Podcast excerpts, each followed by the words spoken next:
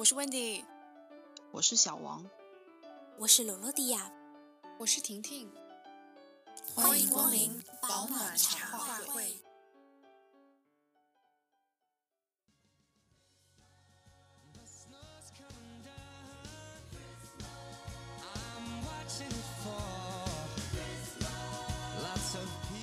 其实读书，就或者说书这个东西，它其实也是自己的朋友。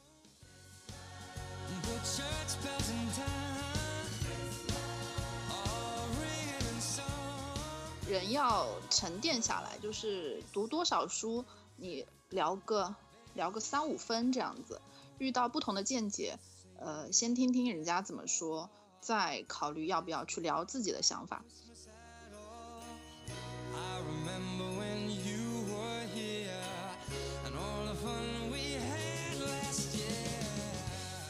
觉得因为一本书，然后去结缘一个很有意思的人和一件事情，或者是你以后可能会在这本书里面又结缘一个，呃，你的新的兴趣爱好，我觉得是蛮有意义的。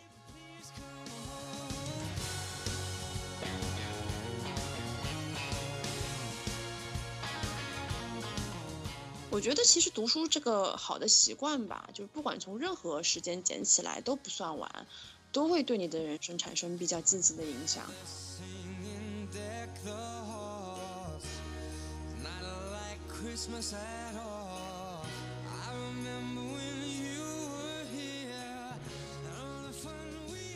那我们今天要那个录的这期是圣诞交换礼物特辑。看我们读书会其实已经有一段时间了，那我们就年末清楚总结一下这一年。你读书的一年，你还好吗？好恶心，好像那个公众号的那个文章。那首先就是不免不能免俗进行的这个是就是礼物交换嘛，就先跟大家解释一下这个过程。就是收到的人是不知道是谁寄的，而且我们就是有一个主题，就是每个寄礼物的人都收到一个关于我们今年读的这个书的主题，然后根据这个主题来啊寄礼物。然后让收到礼物的人猜这本书是哪一本书，啊，这是我们大概的一个规则企划这样子。那我们就先来分享一下各自收到了什么礼物，然后你有没有猜到你的主题？先从我自己开始，啦啦，我收到的是来自那个婷婷的礼物，所以我猜应该是人间草木，我猜对了吗？哎，我想跟你说，其实事实是这样子的，就是。啊，你当时给了我那么多 list 之后呢，嗯，我忘了说我们是要找一个主题，所以呢，我就尽量从你的 Instagram 上把那些书的图片都找到了，然后呢，就是你看到那有一张就是你家猫猫跟所有的书的一个那个就是 print 的一个那个贴纸嘛。然后，所以就是那些书都有了，但之后呢，你好像又强调了一下，说这个礼物是一本书。哎，那我觉得，哎，刚好我挑的那些东西，刚好挺符合人间草木的那个感觉。主题，对对对，对对对对对。因为我收到的是那个类似于那种文具套组吧，就里面是有那种什么行事历呀、便利贴呀。那种笔呀、贴纸啊，就是花花草草的主题的。哦，对的，还有刚才婷婷已经说了，就是我家猫咪的定制贴纸，非常的可爱哦，老母亲感到很欣慰，就非常感谢那个婷婷，因为我是还蛮本子控的，就我家有很多乱七八糟做手账的东西，什么纸胶带呀、贴纸啊，但其实我并没有写手账的习惯吧，但是我就是。你知道逛街的时候看到这些可可爱爱的贴纸，我就根本控制不住自己的手，好吗？就是对，就回到这本书吧。我觉得这是我们读书会今年可能读的最质朴和怀旧的书吧，就是《人间草木》。就我特别喜欢这一集，就是《人间草木》这一集，我们讨论关于就小时候的那个。吃食啊，还有玩乐的场景，因为可能就是，嗯，我也感觉我是真的老了吧，就是显著的标志就是怀旧。但我觉得可能我们为什么很怀念以前，大概很大程度上来说，就是因为可能我们是九零后嘛，确实是出生在没有互联网的时代的嘛，就是完完全全生活在线下的生活，我们是体验过的。所以就是从现在回过头去看起来，就好像好像很久远了，是上个世纪的事情。哎，真的还是上个世纪的事情。所以我就觉得我们可能真的再也回不去了，我觉得挺伤感的，但是又挺有意思的。我觉得读这本书。哦，老老弟啊，你收到了啥？我收到的礼物是来自温迪的大礼包，然后我当时还没有打开，因为它国际邮件它都是后面要写一个 list 吗，然后我看到上面写着 Russian doll，然后立马就明白，你这个是你这个是莫斯科绅士，对不对？对不对？对不对？对对对。对，然后它里面还放了巧克力和贺卡，还有一个，就当时我看到那个袋子的时候，我以为那个是莫扎特，然后因为他穿的那个就是中世纪的那个那个那个丝袜和那个呃鞋，那个高跟鞋的剪影。后来温蒂说这个是歌德，然后就他之前去那个法兰克福的时候。参加的那个读书展嘛，我记得，然后去到那个歌德的那边那个博物馆，然后里面是歌德的歌德的书签。妈呀！然后就好激动，我在想这个是哪位音乐家？不认识。对，因为你知道那个他是剪影嘛，就是就是你知道奥地利人、德国人啊，他们都是一家人，就长得就差不多。对对对。戴个假发。对对对 对。说到这个 Russian doll 这个事情，然后就打开之后，我我想的是那种比较传统的，就是上面会有一个娃娃脸的那一种很俄罗斯图案的嘛。然后打开之后就很神奇，因为它是那个。海洋主题，然后每一个每一个娃娃都是一个海洋主题的脸，什么八爪鱼啊 这个，就很搞笑啊。你知道就是为什么就是双鸭？以喜剧的角度上来说是双鸭，因为它这个蓝色叫 Russian Blue。啊，那然后我觉得《莫斯科绅士》这本书也是我目前为止就是在读书会里面读的印象比较深的一本书，后面会。仔细讲一下吧。不过我觉得就是，就我对它里面的人物，就是这个主角，他很像我们之前读的那本那个《与爱德华共进晚餐》，我也很喜欢那本书。然后我觉得他又很概括了那本书。然后还有这个小索菲亚，所以我还蛮喜欢这本书。这本书应该会再读一遍。下面有请婷婷。我收到的是来自我的队友小王。它是一个纸质模型，然后呢，它是那个叠在一起的，然后它在它那个封面那里其实有写这个纸质模型是什么，然后那个纸质模型叫做出祖安，你们有人知道这是什么吗？除了我的队友，不知道，你的队友也是刚写，我都不知道，我也不知道。然后呢，我就大概查了一下，就是说它是一个建于北宋，然后位于河南少林寺附近的。一个寺庙之类的，是北宋年间为了纪念初祖达摩而建，就是因为初祖达摩常游化于，呃，就是洛阳那一块儿，然后修禅的方式主要是面壁静坐，所以初祖庵又被称作达摩面壁之庵。所以我猜是不是金阁寺那本书？但是我们后来并没有去读那本书吧？不用这么复杂，可以稍微简单。它的形状长得像什么？它的形状，它的它的形状是不是是不是像一个屋子？你这是什么请求场外协助是不是？你是说岛上书店吗？对。哦天哪！我的天哪！我怎么会猜到是？Oh my god！回答正确，你先先不要先不要那个不要质疑自己，等一下我会对这个过程进行一个说明。然后如果说岛上书店的话，我也觉得它是一本就是蛮温暖的。其实现在有一点记不太清楚那本书的内容，但是我还能够记得，就是当时我们大概就从那一本书前后开始呃录播课，然后当时录的时候其实就是属于刚开始录也没有经验嘛，就也。不知道去写 notes，完完全全就是哦，大概看一下问题，然后就随便讲。其实到后来听的时候会觉得啊，好像很没有逻辑。然后后来再开开开始慢慢的就是因为要录播课，然后开始准备写 notes。我觉得这一块可能是我对于那本书最大的一个记忆点。然后另外一个点就是我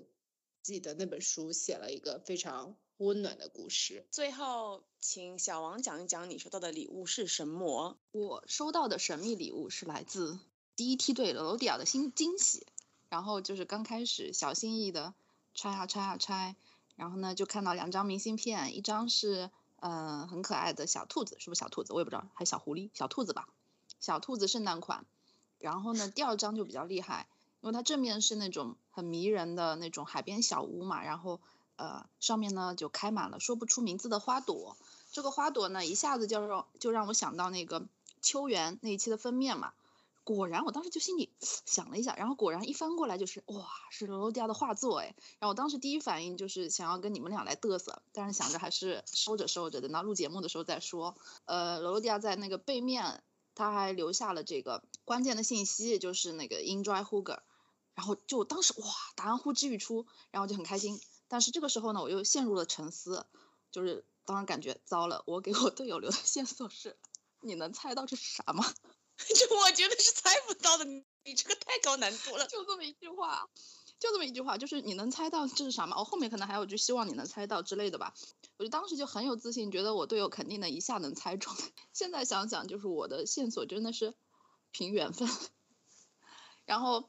继续拆，然后呢，这个时候跑出了一只圣诞老人的一个小公仔，还有一个就是呃一个。很漂亮的印有花店的这种房子造型的一个小铁盒，然后一打开就是那种点心的香气嘛，是那种草莓小饼干，还有草莓糖果，然后我就一下子又顿悟了，就是顿悟了两次，饼干哎跟主题好契合，那不就是丹麦一年里面不是有那个曲奇饼干吗？就是那种幸福国度的感觉一下子就来了，然后我又一下感叹了一下，就是。哇，原来线索还可以留双份的耶！然后我对队友的这种愧疚之情也变成了双份，你知道吗？后来我就跟罗迪亚去去去反馈这个开箱视频的事儿嘛，他就说其实他是当时看中那个铁皮盒子，因为非常漂亮。然后呢，里面是啥，他当时自己也不知道的，就就就就很佩服他。我就觉得下次如果说看中哪个盲盒有什么隐藏款的话，就可以请他用。意念帮我选出来，反正整个过程就挺好玩的。那个那个盒子的事情，我是当时看他画的就比较像那种，我不太清楚，因为丹麦的建筑都比较可爱嘛，就是 就很少女风。然后它上面，我记得上面好像写的那个花店名字可能不是丹麦，然后我就很害怕，但我又很想要这个盒子当礼物，然后就直接把它买下来了。所以就在那个墙。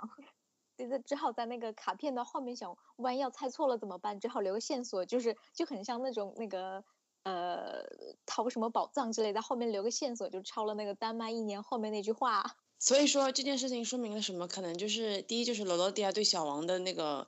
那个智商比较就堪忧，我觉得不行，我一定要。然后，然后那个小王就对婷婷的那个智商非常的有自信，就觉得你一定能猜到，结果就猜不到，太隐晦了吧？可能。当时我还觉得我自己特别没文化，就那个 cover 上那个字啊，我还真的看不懂。然后他还带扫码的，你知道吗？要关注那个公众号，找到你的这个纸质模型的那个教程。然后我知道找到那个教程，我才知道那三个字是出组。哎，我们会把那个我们收到的礼物以照片的形式放在 show notes 里面，这样大家就都可以看得到，哈哈哈。好的，这就是我们今年收到的圣诞交换礼物，谢谢，感谢大家的参与支持啊！祝你们明年继续有好运。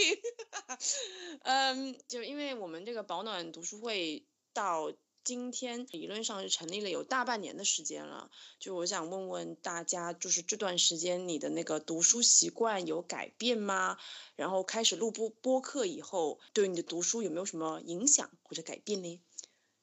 那我们先请罗罗迪亚谈一谈。读书习惯，我觉得目前为止是因为这个疫情的原因，之前大家就是开始有了一些碎片的时间，或者是在家里面工作的时间多了起来嘛。但是逐渐这个疫情又稳定下来，又回到那个办公室工作之后，我就发现。保持下来的习惯就是一个月还有两本书的速度吧。一本书是属于这种就是读书会一定要读的书，然后大家要录播课的书，然后另外一本书就是自己去选的书。然后开始录播课后，就会有一个习惯，会把看完的书就是关键的部分再看一下，因为 要录播课要写 notes。当然他。就这个时候就要需要你在读书的时候可能会留下一些就自己比较感兴趣的部分，或者是很感慨的部分，或者就是呃呃很惊讶的部分，就这些地方会留下一个书签或者留下一点小笔记之类的。还有就是因为一本书会 get 到一个新的未知的或者从没有去尝试过的领域，比如说刚刚提到了这个莫斯科绅士的话，我就觉得自己会对这个。俄罗斯文化比较憧憬，因为没有去过。刚好刚好今年他这个年底的时候会有这个，就一般情况下都会有那个俄罗斯芭蕾舞剧嘛，就是胡桃夹子，然后会庆祝每年的圣诞，所以今年有可能会安排一下去看一下。还有一个习惯是在那个人类群星闪耀时开始的，就是。这本书的作者茨威格，我把他评为我今年最喜欢的作家，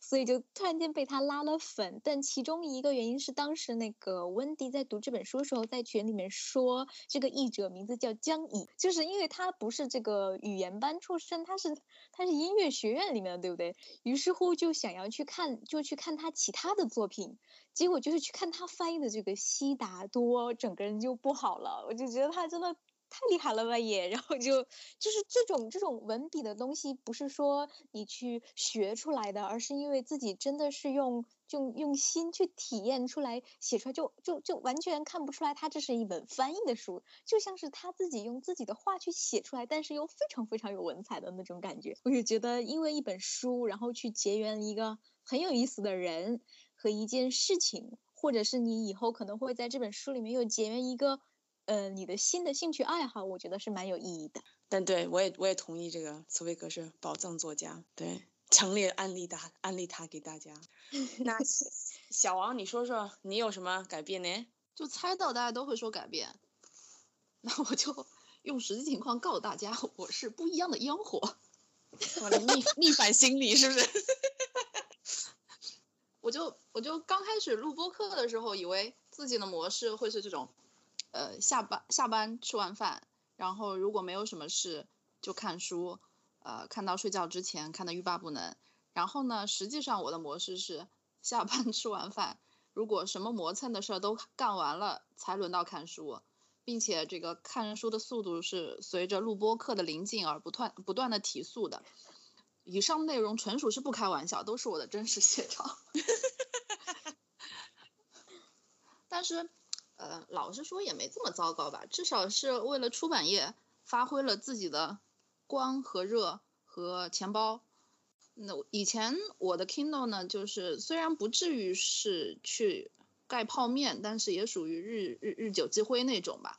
但是呃，现在看到一些书，特别是一些推荐书，会下意识的去下载。然后呢，书的种类也不再只是局限于那种历史书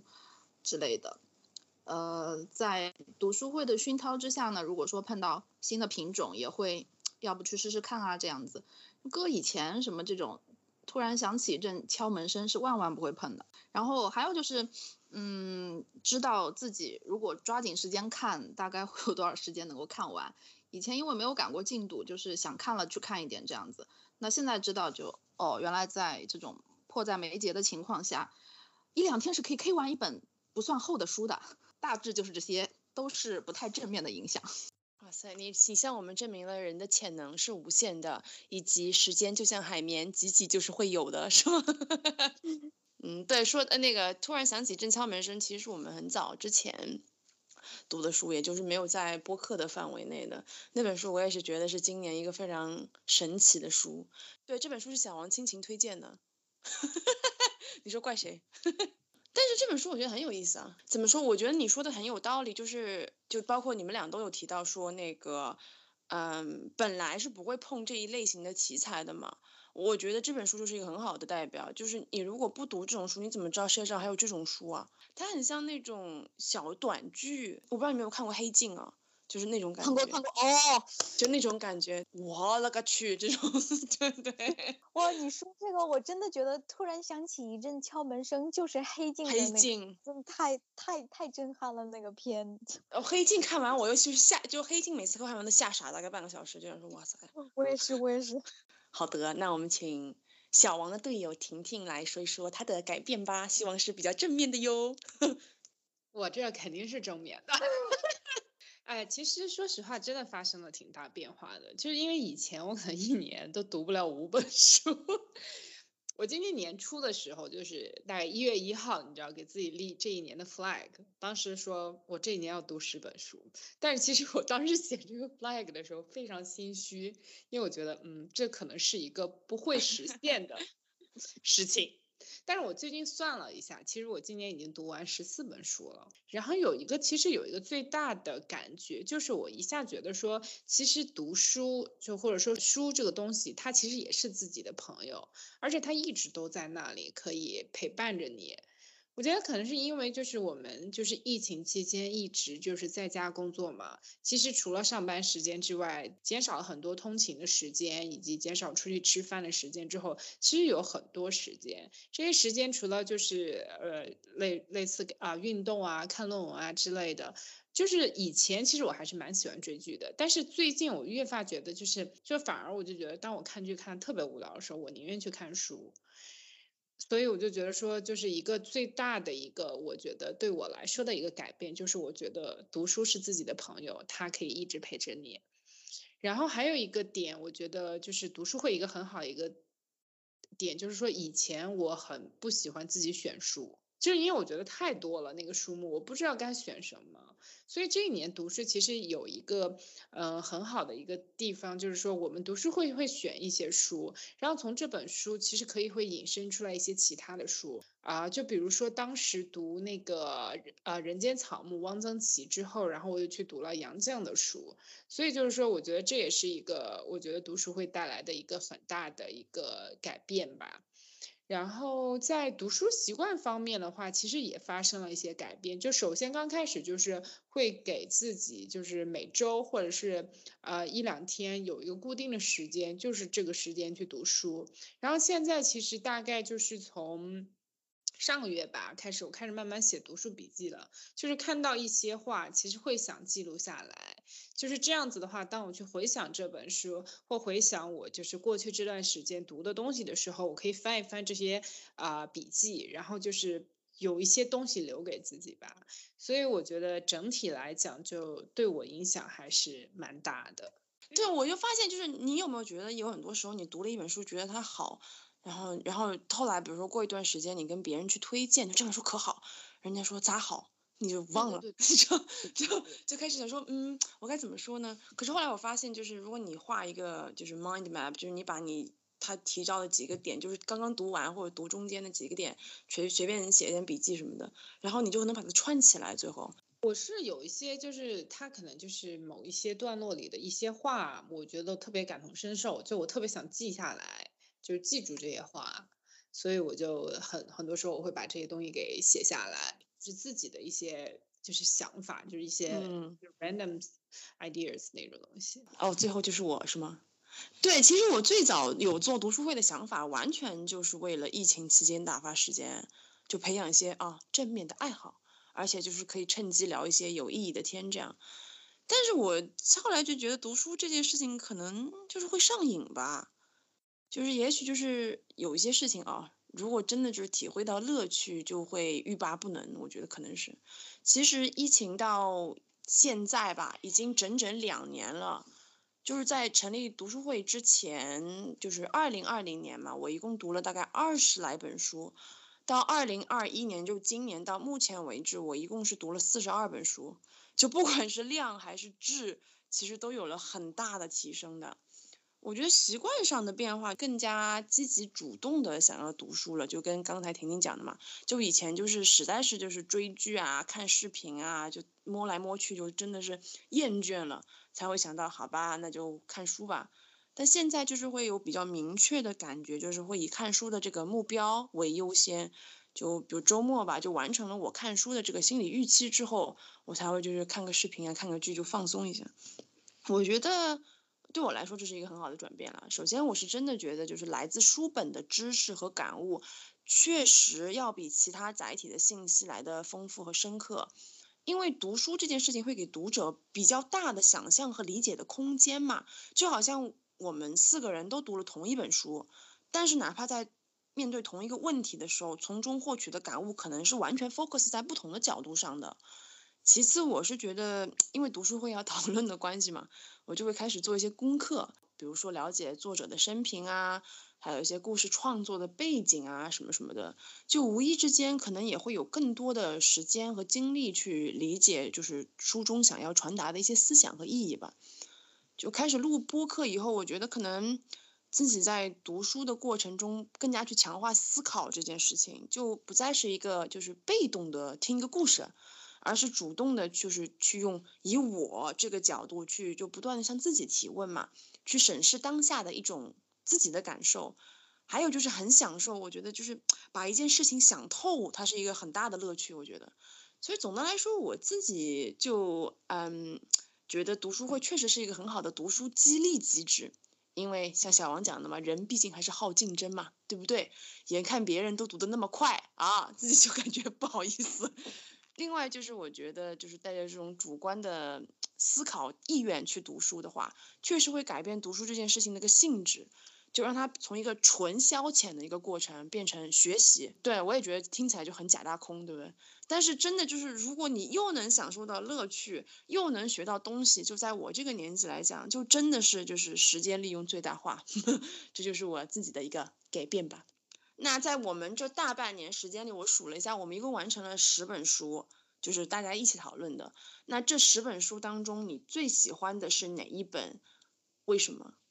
首先就请婷婷，我最喜欢的是《莫斯科绅士》，就是原因其实刚刚罗罗迪亚已经。首先我很喜欢那本书的内容，就因为他是在讲那个主人公被隔离在一个酒店几十年，然后发生了一些事情，然后他在酒店里如何，就是说即使是被困在一个这样的一个地方那么久，如何依旧好好的生活，然后如何去观察身边的人这样的一个故事，我觉得它跟我们现在就是。呃，因为疫情隔离在家的状况非常像，嗯，就是也很值得，就是我们这种在家工作的人，偶尔是真的会因为总在一个环境下待着很抑郁，觉得很值得，就是我们这样的人去学习一下，就是主人公的那种生活态度。哦，对，还有一个点就是说这本书的作者，我很欣赏这本书的作者，因为当时啊，温蒂也跟我们就是分享了一下他对这本书的作者的了解，就是他是一个在投行工作，然后后来之后。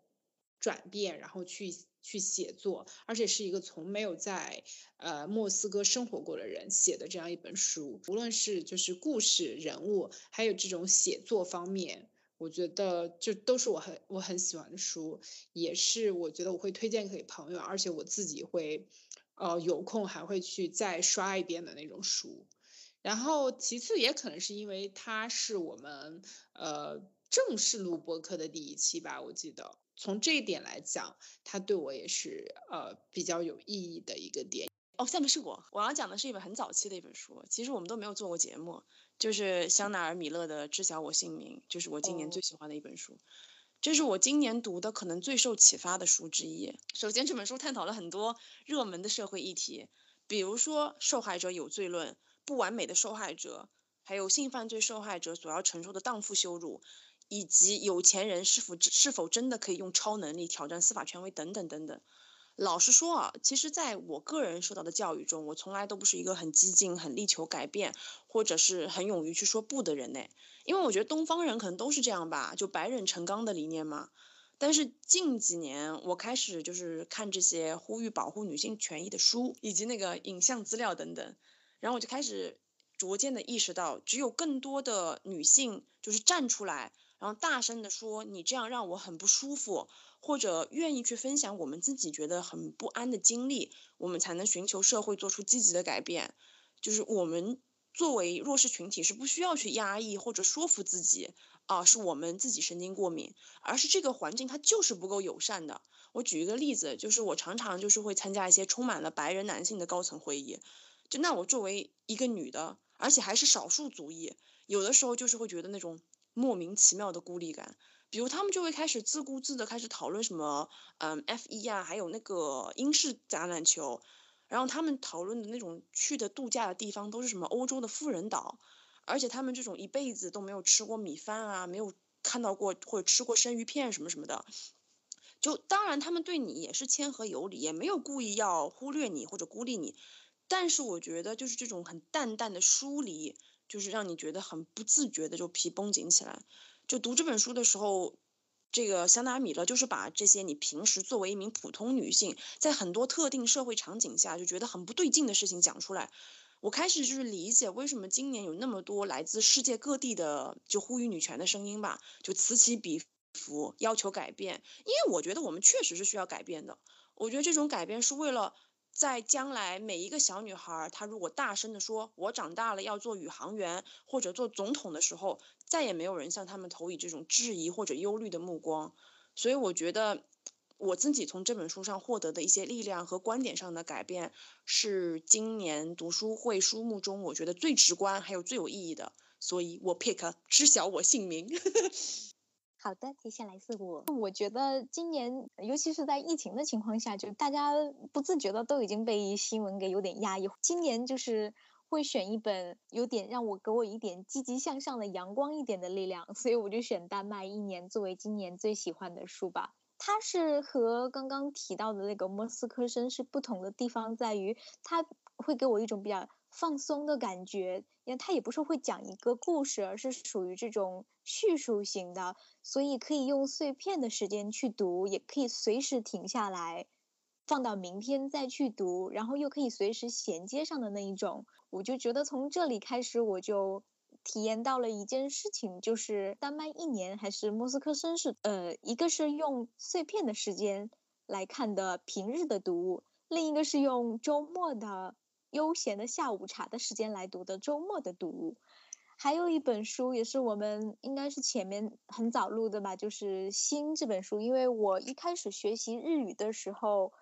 才刚开始读的这本书，然后这次参加这个读书会的时候是第二次读，所以这本书应该是为数不多的一本在整个这个书单里面读的第二第二遍的书。所以给我的感想非常的深刻，在于我第一遍读它的时候，我没有来到这个日本这个国家，所以对他讲的东西也是很遥远、很陌生，然后自己没有体会。但是在我第二遍读的时候，我已经在这里生活了很多年了，然后我就发现，就是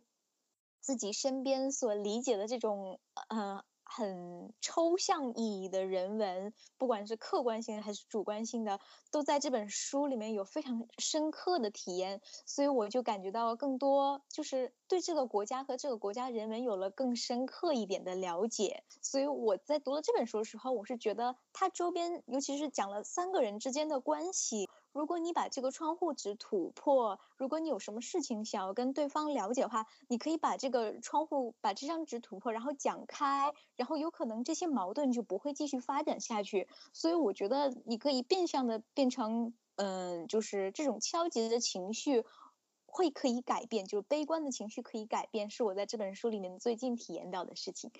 哇，你的选书非常的极端呀！对，那么最后小王，你最喜欢的书是哪一本？我最喜欢的书，我思来想去还是选了《人间草木》，因为其实它不是我读的最顺溜的书，我读的最顺溜的书呢是《西线无战事》。呃，《人间草木》其实开头开头也有点难，我感觉他写的有点像那种生物学家，而且也也是小短篇嘛。基本上我我是碰到那种小短篇就会词穷，但是呢，人间草木不太一样，它就是那种散文的形式，并且后面这个汪曾祺先生终于不再生物学家了，就开始写自己的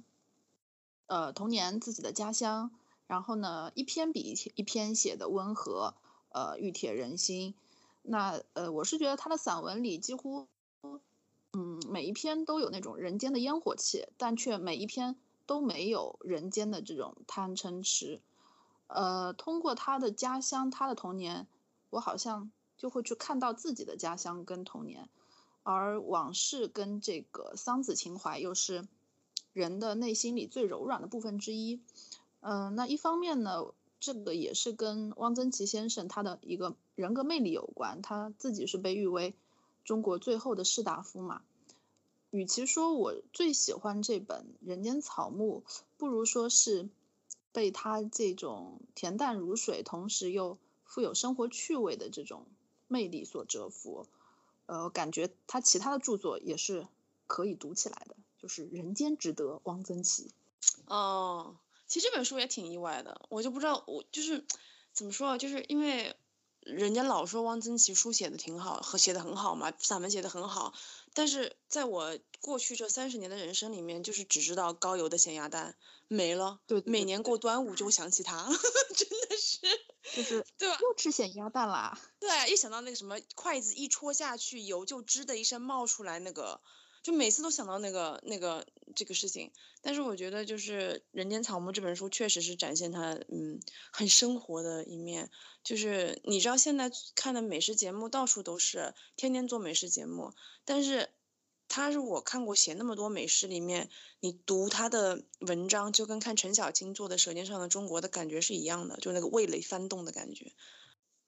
那现在就是回顾我们上线的这。几期啊？九期节目里面吧，你觉得这几期节目里面，你最喜欢的是哪一期？以及你觉得录起来最困难的是哪一期？哎呀，小王，你要不先来来？哦，那我就特别不要好的说一声，我最喜欢的一期是旅行，就是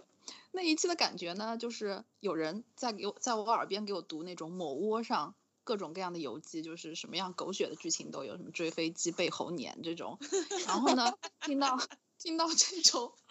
听到这种手忙脚乱的故事，我就特别开心。就不仅仅是因为很久很久很久没有出去了，还因为就是这种手忙脚乱里面有着跟平时的生活完全不同的东西跟体验。嗯，所以谁说旅行的时间一定要花在这种什么海边日出啊这种这种上面？像我们这种，你知道吗？有一次忘记加油，然后开到酒店耗尽最后一滴备用油，也是很不一样的很不一样的一个一个经历嘛，对不对？那个真的超险的，就是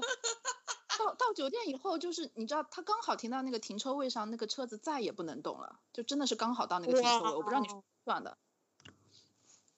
然后，呃，最困难的呢是人类的群星闪耀时。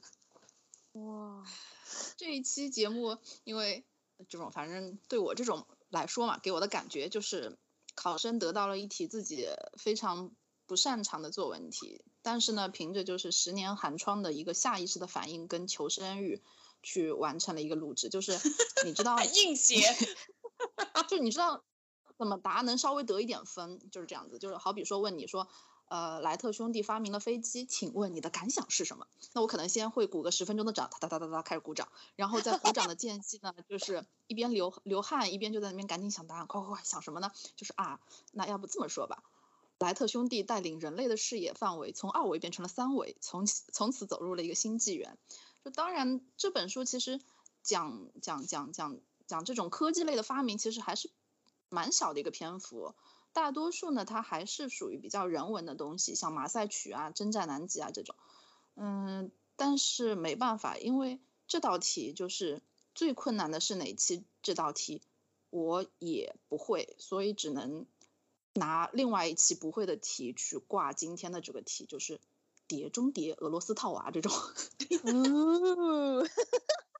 哦，所以你的感觉就是每期都很困难，我也不知道选哪期，是不是？没有，就是就是会有 A 跟 B 之间到底哪个更困难，倒也没有每期都困难。哦，对，就是就是就是 A、B、C、D 都挺难的，那我不会只能选 C，是这意思吗？啊，我在那个啥啥跟他之间选了。群星闪耀，啥哪个社恐？我就很好奇是哪个社恐好像。好，下面是我，你把我的讲掉了啦。我最喜欢和我觉得感觉录的非常好的是秋园，因为一方面就讨论这本书的时候，可能是我们比较适应这个读书会的形式了吧，已经，我感觉录的非常的顺滑，就是而且可能相对来说，在我们选的这几本书里头，这本书是最能够让人共情的吧，所以就是每个人提出来的一些看法，就都变得很多元也很丰富。我其实每期节目，因为剪辑嘛，还有审核的关系，就会都反复听很多遍的。这期节目是我其实常常拿来听的，一方面是是嗯配乐真的很好听啊，就是那个黑鸭子组合演唱的，听妈妈讲那过去的事情。当然还有一方面，我是觉得就这期不论从观点啊，还是从我们一些自己拿出来说的故事，都是非常有意思的。因为这是就是作为现代女性的我们，对于一个百年前女性的一种质疑吧，我觉得。我觉得去了解过去和历史是真的非常重要且非常有意义的事情，因为从哲学的角度上来说嘛，人类终其一生在思考的三个问题之一，其中一个就是我们从哪里来。所以其实人类对于历史和过去可能应该有一种天然的好奇吧。这期节目就是我们通过秋园这个真实的故事，投射到我们身处的二十一世纪社会，就是对于我个人来说，我觉得是很有意义的。所以就经常听嘛，然后每次听也就觉得常听常新这样。嗯，我觉得录的比较吃力的就是社恐，因为我感觉我可能。可能就我自己的问题了，因为我感觉我可能是我预设整个节目的形态和实际能够讨论的面向有点出入，就导致我感觉就是没有达到我预期的效果。就是我在剪这一期的时候，其实是非常懊恼的，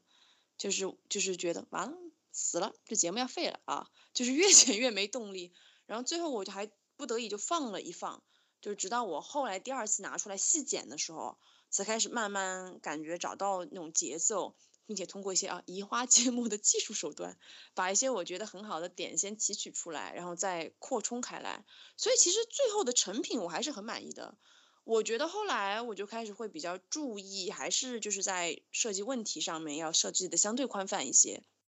然后再加上一些方向上的一些注解，这样我感觉出来的效果就会好一些，然后更加自然一些。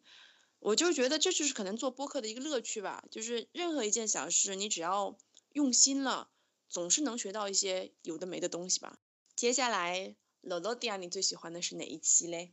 我最喜欢的一期也是秋园。虽然我自己在录秋园的时候，这个笔记写的非常的懊恼，就就是遇到很多困难呐，然后想着。不会的答案选 C 之类的，但是在大家录的时候，我觉得这一期的速度是最好的，就是每一个人提出来的观点都让我觉得，哦，这这点我没有想到，因为他我在读这本书的时候，觉得他零散的就讲了太多很悲伤的事情，就这个命运怎么那么惨，但是在我们读这本书，每个人提出来的观点的时候，却让我感觉到了非常新颖的东西，甚至会超过了在我读这本书的时候的乐趣。然后另外一点就是在，嗯，怎么说呢？这是一本为数不多我们读的中文书，所以和其他的作品来说，我们更贴近作家的这个背景，或者是就就现代，虽然有一个年代感嘛，更就更接近一下他所说的这个点，稍微有那么一点现代感。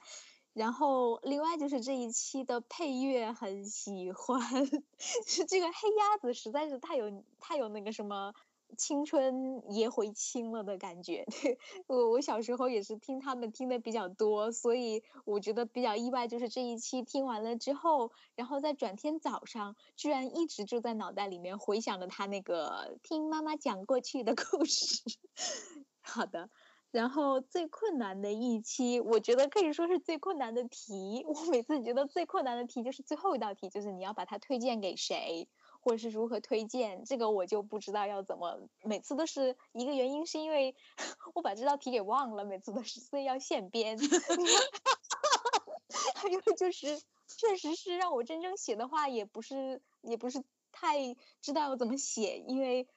嗯，还有就怎么说，因为回答的时候，如果是跟书里面相关或者自己有共鸣的话，会比较容易说，但是如果跟这个没有相关，比如说像茶话会啊，或者是。嗯，也也也有社恐这一期，就自己真的没有体验过什么的，可能就很难有共鸣。比方说推荐的话，就是如果你要推荐给这个人，他没有共鸣呢，然后，所以我也觉得这题还蛮难答的。所以你是 属于那种三包型的是吗？你就包推荐还得包满意，是这意思吗？我后面会讲到这个。最后一个问题的时候，我想讲一下，因为我就发现有时候你在推荐给别人的时候，他说嗯我知道啦，但是就可能推荐不成功，因为他可能过很久很久都没有看。但有时候你推荐一样东西，他也感到了共鸣之后，他转天立刻就看了。对对对对对，对，觉得还挺难的这点。那么婷婷呢？嗯，我最喜欢的一期是《人间草木》，就是首先真的是这。这本书读起来对我来讲比较轻松，就它里面讲了很多就是我没有注意到的生活细节，因为我平时是一个不注意生活细节的人，然后也 因此了解那个汪曾祺那一辈读书人的生活嘛。其次就是我们就是那一期讨论的问题，我真的很喜欢，就是可能刚刚开始文里也有在讲说，因为我们其实是。在互联网时代之前的那一代，所以我们经历了就是非互联网的生活以及互联网的生活，所以就让我想起了很多小时候的时光，就是那段就是很无忧无虑、很快乐的日子。然后还有就是我很喜欢那一期罗罗迪亚画的封面，就是我觉得那那那个封面符合我对于那本书的一个理解。所以就是那本书那那一期播客的各个方面我都很喜欢，然后最困难的是西线无战事。我上上一次录的时候其实有讲过，就是我真的花了两个小时两个多小时间查资料准备 notes，就因为首先就是我不是文科生，我对历史就是高中历史课本大概高一高二吧，然后就学一学。然后很多东西其实我就是不熟悉，就可能历史书上提到过，然后但是其实一点都不熟悉，就要花很多时间去查资料，然后才能有一个比较准确的理解。就是因为你我不希望就是说在播客里就是说的一些东西可能没有那么的准确，或者是在胡说，所以就这个东西就是因为它又涉涉及到历史嘛，所以就要尽可能的精确。然后又因为当时就是因为那本书读完之后很久，我们才录的。博客，所以好多东西其实都忘了。就准备 notes 的时候，就相当于说重新翻这本书，同时去啊去那个什么，就是去查资料，去回答那些 notes 上的问题。而且说实话，就是因为那一期那问题，就是不是基于我的生活经验，是真的需要靠文学的积。然后我记得当时温迪有说，我觉得说的挺对，就是 notes 难写是因为我们太文盲。对，就是 是吗？我有说错吗？太文盲了，所以你不知道怎么写。嗯，但有有时候我就在想，就是正是因为我们平时生活当中经历不到这些事情嘛，你就会强迫你自己想说，嗯，就是如果是这样，你就会产生很多不同的思路。我觉得也挺好的，就是逼自己往这方面想一想。对，我觉得其实是一个很好的经验，就是如果你不读这本书，你可能不会往这些方面去做一些。呃，思考，对然后去了解这方面的事情，但是确实，它它虽然困难，但其实也是一个很有意义的一个那个东西。对对，就格局就大了，对不对？所以要有格局，我们。Exactly。好的，那就是到我们今天的最后一道题。假设十年之后，Hopefully 啊，十年之后如果读书会还在的话。你希望那个时候呢？你会是一个怎么样的读者嘞？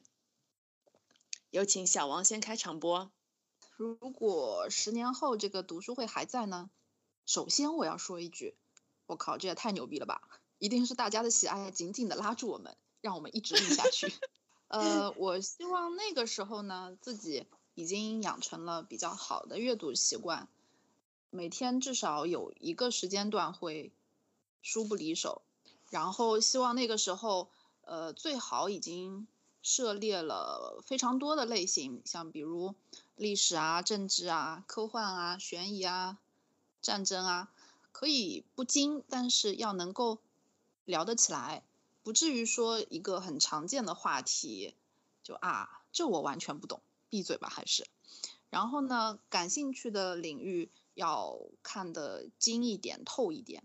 就有一次，我跟那个 Wendy 聊聊那个沛县刘邦的话题，然后就说，他就说沛县是现在的哪儿呀？当时我就很肯定的说，我记得是在陕西，然后呢就啪啪打脸，就是人明明是在江苏的徐州，然后就好一阵子抬不起头。呃，然后我就是觉得还有人要沉淀下来，就是读多少书，你聊个聊个三五分这样子。遇到不同的见解，呃，先听听人家怎么说，再考虑要不要去聊自己的想法。嗯，比如说沛县这个话题，如果十年后有人跟我说，我记得沛县是在陕西，哦，那我可能会在心里默默的同情他。哦，可怜的孩子，十年前我也是这么想的。但是，但是，但是说出口的话可能就不是这样，可能就说，哦，是吗？然后就怎么说呢？就是。保持一个一个读者的一种神秘感吧，不要让人觉得就是这个人就是读过这个类型或者这几本书，聊到某某话题他肯定不知道的。那当然呢，这个一方面需要大量的一个阅读跟思考去支呃去支撑嘛，呃另一方面就是一个十年以后嘛，一个中年读者的自我修养。我觉得每个状态下都会对下一个阶段有不同的一个期许，呃，那想法不一定是完全一样的。也许等我就是做到了这个十年后的这个设想之后，又会反过来觉得，呃，人生在世，在阅读交流方面，其实知无不言也没什么不好。也许再碰到有人说沛县在陕西，我会我会跟他讲说，虽然。沛县是在江苏，但是肉夹馍在陕西。好了，就是你刚刚讲的，那就是大智若愚啊。就是你有没有觉得书读的很多的人，你跟他说什么，他都会说啊，这个我也不是很懂，我觉得吧，就是或者还会说啊略懂这种。只有那种读的很少的人站起来就会说，哎，我懂，我懂，我知道这个，然后你在这里 侃侃而谈，真的是这样的，你不觉得吗？下面是老到底啊，呃。我觉得一件事情，但凡是能够坚持十年，都是非常了不起的事情。可以追随一下，比如说自己就弹琴弹了十年，虽然弹的这个鸟样子，但是我觉得也是蛮了不起的事情。比如说我们九年义务教育，然后一直在读书，一直在学英语，虽然学的不怎么样，但是我觉得这这个习惯是一件非常了不起的事情。所以读书如果是变成这样一个习惯的话，嗯，你会掌握非常多自己所不知道的一面。嗯，但是读书的话，一旦生活的周边的方式有所改变，你的日程表有改变，你的生活中你的工作有了变化之后，有可能就会就是读书这个习惯也会因此而改变。然后我们当时是因为这个因为疫情的缘故，所以读书会建立起来了嘛，所以大家就是有更多在家的碎片的时间，然后去做这个读书这个这个活动。呃，所以我是希望未来自己也是会继续像现在这样子抓住自己的碎片的时间吧。另外一点，呃，我觉得读书会让我发现了选书是一件非常重要的事情，所以我希望自己未来的十年之后会成为一种会选书的读者，就是什么书会适合在周末读，什么书适合在平日的碎片的时间读，或者什么书会适合在早班车或者是你在旅行的路上读。然后，如果你选对了书，你可能真的不会再说，呃，我现在我没有时间读书了。所以我觉得这一点对于我这种就有拖延症的人，或者喜欢踩到那种 deadline 的那种人来说是非常重要的一点。还有就是在录制播客的时候，呃，我刚刚也说到了，就是我就非常不擅长说这个推荐和总结嘛。但是如果说你要说推荐一本书，我就就是说，呃，首先首先你要当变成一个会选书的读者，然后你才可以去推荐给别人这本书。就嗯，这个真的好看吗？呃，有可能你去迎合了他的爱好，或者是迎合了他的三观去推荐给他的。要怎样去推荐给他？就像我们现在在做这个一个设计的东西的时候，你是去宣传一个产品，或者是宣传一个。呃，项目之类的东西，然后你要怎么样把你这个项目和产品去推荐给别人？我觉得是一个非常非常非常值得去深究的事情。那接下来是婷婷，十年后如果读书会还在的话，嗯，一方面肯定是希望自己能够坚持读书吧，因为其实疫情这两年，就是说虽然真的生活发生了很大的变化，但就是培养了两个习惯，第一个是运动。就是第二个就是读书，所以就希望自己在接下来的十年里面能够坚持下去。然后那个时候其实很希望自己能够清楚一些点，就比如说。自己喜欢的作家、喜欢的文呃书的风格等等这些，因为我记得当我们就是在录零零集的时候，嗯，好像当时温蒂问我的问题里面就有一个，就是说你喜欢的作家什么之，或你喜欢的是哪一类型的书什么之类的。我记得当时我回答那两个问题的时候，我其实就怎么讲就是。答不出来太多的东西，因为我没有太多的读书的一个积累，所以就希望十年之后对那些问题可以有一个更清楚的答案。然后另外一方面，其实我希望十年之之后，如果能够坚持读书的话，自己能够有更多的关于读书的一些输出。就因为现在自己，我真的觉得自己挺像文盲的，就很多东西不了解。然后如果这个时候你让我去写一个什么东西，我真的觉得说。我我真的写的太烂，就是文笔不好，就是说说通俗一点，就是希望十年之后自己的文笔能够好一点，就是有了这些年的积累，就是自己能够写出一些满意的东西，无论是呃剧评啊、书评啊，都希望能够言之有物吧。就十年之后，如果还有读书会啊，发微博的时候，notes 我来写。好的，好的，非常的好啊，还还立下了一个军令状，嗯，让我无限 的期待。我来，就是就就是二零二零三三一年，是不是？三零年就可以了。最后就是我自己哦，这是我最喜欢的部分，那就是展望未来哦。就是这一年的读书会时光对我来说就是很快乐，而且很有意义的。因为前段时间就有我有个朋友跟我说，就是。哎呀，居家办公那么久，人都要抑郁了，我就很惊讶，因为他是那种就是看朋友圈啊，就一直在捣鼓很多有的没的那种，然后就觉得，嗯，为什么呀？然后我就回顾过去嘛，我就感觉就是这被疫情偷走的这两年吧，我其实是有很多有深度、有质量的谈话的，其中就是读书会就占了非常重的比例。我觉得到了我这个年纪吧，就是有效的、有意义的对谈。所产生的一种正面情绪价值，其实是远远超过就单纯的物理的陪伴的。所以我内心是非常希望十年以后，不管我们各自的生活还有状态有什么变化，我们还是能够一如既往的保持这种一期一会的对谈啊！这是我作为这个节目的领导啊，对大家的美好祝福。回到回到这个回到这个问题的本身啊，按照我们今年读书的速度嘛。那十年之后，我们就会在一起读超过一百本书。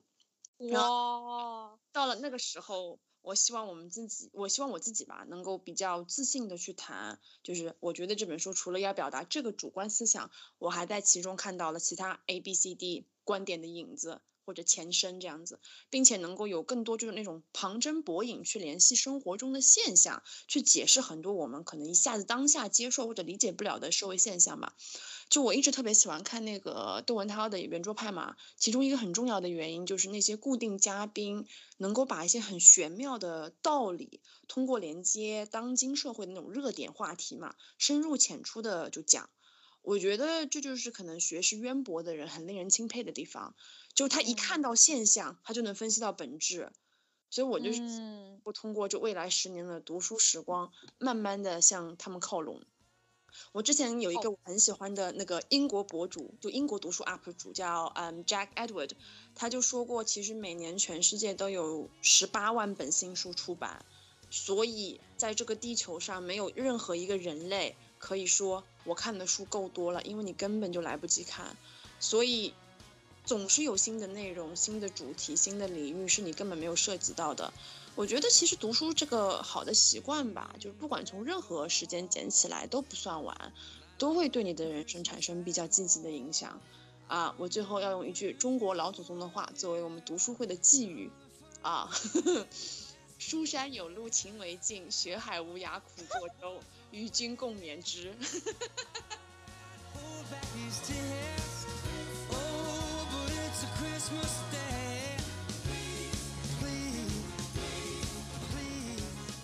这一期的节目就到这里啦，非常感谢你的耐心收听，希望这一期的节目有让你会心一笑。如果喜欢我们的节目，请关注我们的频道，在小宇宙、苹果 Podcast、喜马拉雅和网易云音乐搜索“保暖读书会”就可以找到我们啦。也热烈欢迎给我们留言。与我们分享你的小故事，或者告诉我们你想听什么，也可以到我们的微博“保暖读书会”来找我们玩哦。不管你在的地方是晴空万里还是乌云密布，希望你都能拥有美好的一天。